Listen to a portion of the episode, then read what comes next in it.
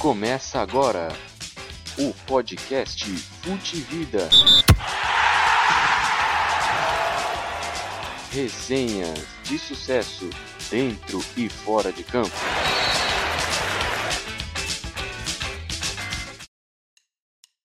Chega mais, rapaziada, tudo bem com vocês? Estamos aqui em mais um episódio do nosso podcast Fute Vida. Hoje o nosso terceiro episódio onde nós teremos o nosso quadro Histórias da Bola. Você já sabe, falaremos sobre algum jogo histórico ou algum acontecimento histórico do nosso futebol brasileiro, futebol nacional. Gostaria de agradecer a todos que ouviram o nosso último episódio, a entrevista com o professor Juarez, vocês que nos ajudaram a compartilhar, a divulgar, deram um feedback que é algo que é algo muito importante para que nós possamos saber se vocês estão gostando, se de repente há alguma sugestão de tema para que nós possamos fazer. Esse feedback é sempre muito importante para nós, beleza, pessoal? Então gostaria de agradecer e para você que está escutando esse podcast, gostaria de pedir para que você também desse um feedback para a gente, que você ajudasse a compartilhar, a divulgar, porque hoje, amigo, é dia de jogo histórico, hoje é dia de clássico, a história da bola. Então, sem mais enrolação, vamos voltar ao dia 20 de junho de 1999 no estádio do Morumbi para a decisão do Campeonato Paulista e vamos saber o que foi que aconteceu naquele dia. Vem comigo.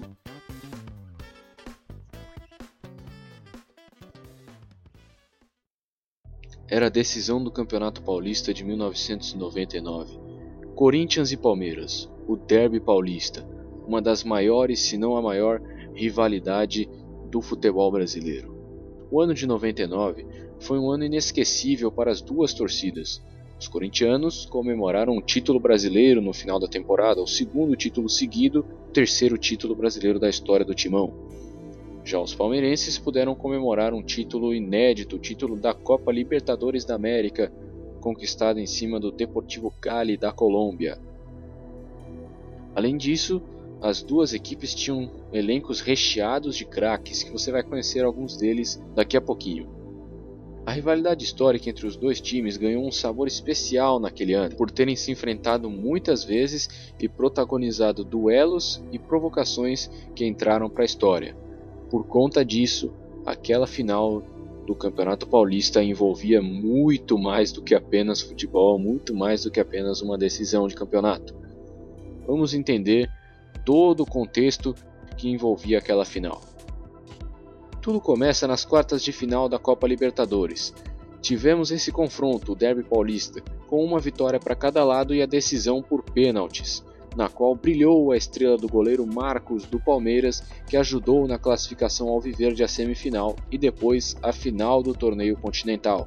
E claro, com muita gozação para cima dos corintianos quis o destino que o confronto se repetisse na decisão do estadual daquele ano. E esses jogos ocorreriam entre os dois jogos da final da Libertadores, ou seja, o Palmeiras teria que jogar os dois jogos da decisão da Libertadores intercaladamente com os dois jogos da final do Paulistão.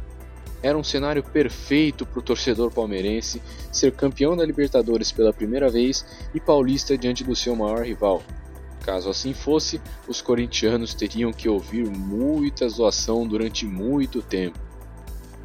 A provocação entre torcida, jogadores e imprensa crescia cada dia mais, apimentando ambas as decisões. Após perder a primeira partida da final da Libertadores, o Palmeiras veio jogar a primeira partida da decisão do Campeonato Estadual, na qual foi goleado por 3 a 0 pelo Corinthians. É isso mesmo o time do Corinthians encaminhava mais uma conquista estadual, a 23ª naquela época. Após aquele jogo, mesmo com os corintianos secando, alguns jogadores assumiram publicamente que secariam o Verdão no segundo jogo da decisão da Libertadores. O Palmeiras venceu o Deportivo Cali nos pênaltis e sagrou-se campeão da Copa Libertadores da América e iria para a disputa do Mundial no final do ano. Ou seja, o porco chegou com moral para a final do Campeonato Paulista e com altas provocações para cima dos corintianos, mesmo sabendo que o Corinthians tinha vantagem do empate e sabendo que teria de tirar uma diferença de 3 gols. É isso mesmo. Bom, acho que já deu para você entender mais ou menos o contexto que envolvia aquela final e por que era um jogo tão importante. Pois bem, vamos a ele. 20 de junho de 1999. um domingo chuvoso no Morumbi. Chega o dia da final. Corintianos com sangue nos olhos, querendo rebater todas as provocações palmeirenses. Palmeirenses de cabelo verde. É isso mesmo. Alguns jogadores do Palmeiras entraram para aquela decisão com os cabelos pintados de verde em homenagem ao título da Libertadores conquistado alguns dias antes do jogo da final do Paulista. É decisão, vale título, vale honra, vale tudo. É clássico, é derby paulista. E para aquele jogo, o Corinthians mandou a campo Maurício Goleiro. Na linha de defesa, Índio, Gamarra, Nenê e Silvinho. Meio-campo com Rincon, Vampeta, Ricardinho e Marcelinho Carioca. Na frente, Edilson e Fernando Baiano, os comandados do técnico Oswaldo de Oliveira. Já o Palmeiras, campeão da América de Luiz Felipe Scolari, levou a campo o goleiro Marcos. Na linha de defesa, Arce, Roque Júnior, Kleber e Júnior. No meio-campo, Rogério, Zinho, Alex, Paulo Nunes. Na frente, Oséias e Evair. Começa o jogo, jogo pegado, como é todo clássico, disputado, ninguém quer perder, todo mundo quer ganhar. Por estar com uma mão na taça praticamente, a torcida corintiana estava eufórica no Morumbi fazia uma festa muito bonita. Mas o jogo era muito equilibrado. Os dois times com muita disposição para jogar, um jogo também de muitas faltas. E uma delas pode ter mudado a história da partida, porque aos 21 minutos, Marcelinho recebe a bola pela direita, faz a finta no zagueiro Kleber e. Ai, ai, ai, ai, ai, sofre falta duríssima que resulta na expulsão do zagueiro palmeirense. Mas aquilo era só o começo do jogo. Aos 32 minutos, o jogo segue, disputado, jogo laicar, e aos 32 minutos, Ricardinho recebe a bola de frente e manda uma bomba de fora da área, mas São Marcos segura firme. É pressão corintiana. Dois minutos depois, Ricardinho recebe no meio. Tabela com Marcelinho que coloca na frente, cara a cara com Marcos. Defendeu, voltou, sem ângulo. Ele chuta de direita e é gol! Festa da fiel torcida no estádio do Morumbi. Ninguém segura esse time. Ninguém tira esse título no Corinthians agora. Torcida do Corinthians já grita campeão. Agora ninguém tira. Mas ainda estava só no primeiro tempo de jogo. Ainda tem muita partida pela frente. O Palmeiras já tenta uma resposta imediata com Oséias pela direita. Cruza rasteiro para Paulo Nunes de costas, marcado por três. Ele acha Evair à frente. Saiu Maurício Evair na cavadinha. Coloca o Verdão vivo no jogo. Mas aquela altura ainda parecia impossível, porque o Palmeiras voltou a estaca zero, tinha que tirar uma diferença de três gols.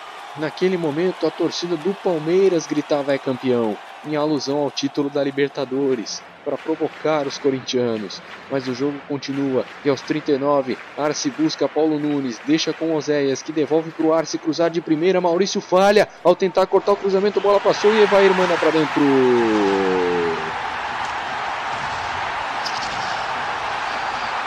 O Palmeiras virava o jogo, ainda estava atrás no agregado, mas virava o jogo, conseguiria o Alviverde imponente, com apenas 10 em campo, estragar a festa alvinegra? Que jogo sensacional! Enfim, termina o primeiro tempo. E ambas as torcidas estavam apreensivas, ninguém queria arriscar, gritar é campeão de novo. É, esse era o contexto do jogo. Esse era o clima no Morumbi, torcidas apreensivas. Vem o segundo tempo e o Palmeiras busca o gol e vai ao ataque, mas o Corinthians se defende bem e aproveita os contra-ataques. O jogo é lá e cá, tudo indefinido. Vem Corinthians, não, vem Palmeiras, vem Corinthians, vem Palmeiras. O que será que vai acontecer nessa decisão? Tudo indefinido, espetáculo das torcidas. 28 minutos do segundo tempo. Silvinho acha Ricardinho na entrada da área. Lindo drible, sai de dois, vai bater, driblou de novo, achou o Edilson Marcos batido. Olha o gol, olha o gol, olha o gol.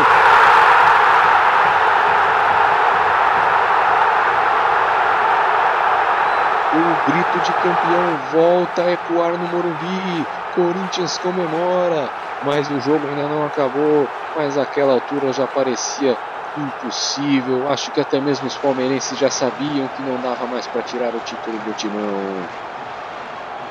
Torcida comemora, torcida grita, mas o jogo não acaba. O Corinthians toca a bola no meio-campo, recebeu Edilson e começou a fazer embaixadinhas e vai ter confusão.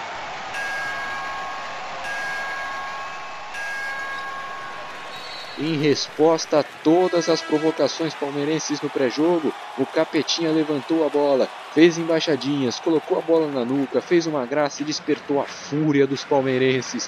Júnior chega empurrando, Paulo Nunes chega batendo, Edilson revida, os reservas entram em campo e começa uma pancadaria inacreditável e lamentável no campo do Morumbi.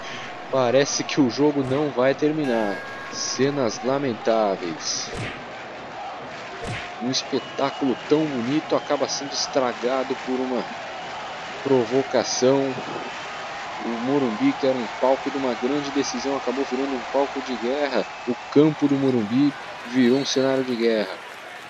O jogo não vai terminar. O jogo não termina. O jogo é encerrado e o Corinthians é campeão paulista de 1999. O Timão volta a campo apenas para receber o troféu e poder dar a volta olímpica, comemorar com seu torcedor.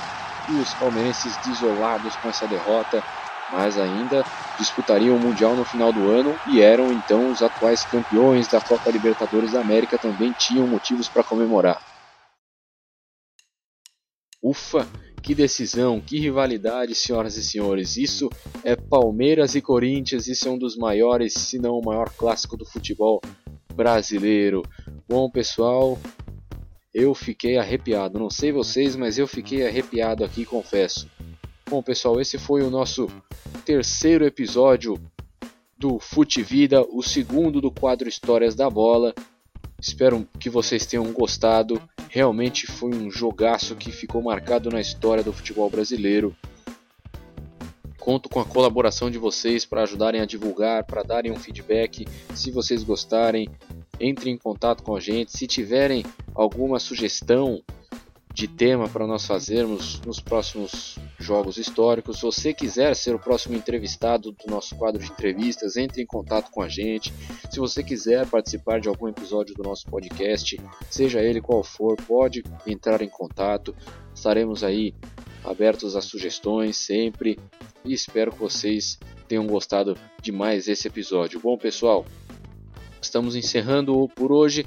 Nós voltaremos por volta do dia 30 ou do dia 1 de maio para nós fazermos o nosso primeiro episódio do quadro um resumo geral do que aconteceu no mundo do futebol no mês de abril e aconteceu muita coisa, hein? dentre elas a volta do Campeonato Paulista, a decisão da Supercopa do Brasil, da Recopa Sul-Americana e muitas coisas mais. Mês de abril recheado de notícias aí para você. No final do mês, no começo do próximo mês, a gente retorna trazendo todas essas notícias e te deixando atualizado, beleza? Obrigado, pessoal. Esse foi mais um episódio do Fute Vida. Aquele abraço, fiquem com Deus e se cuidem.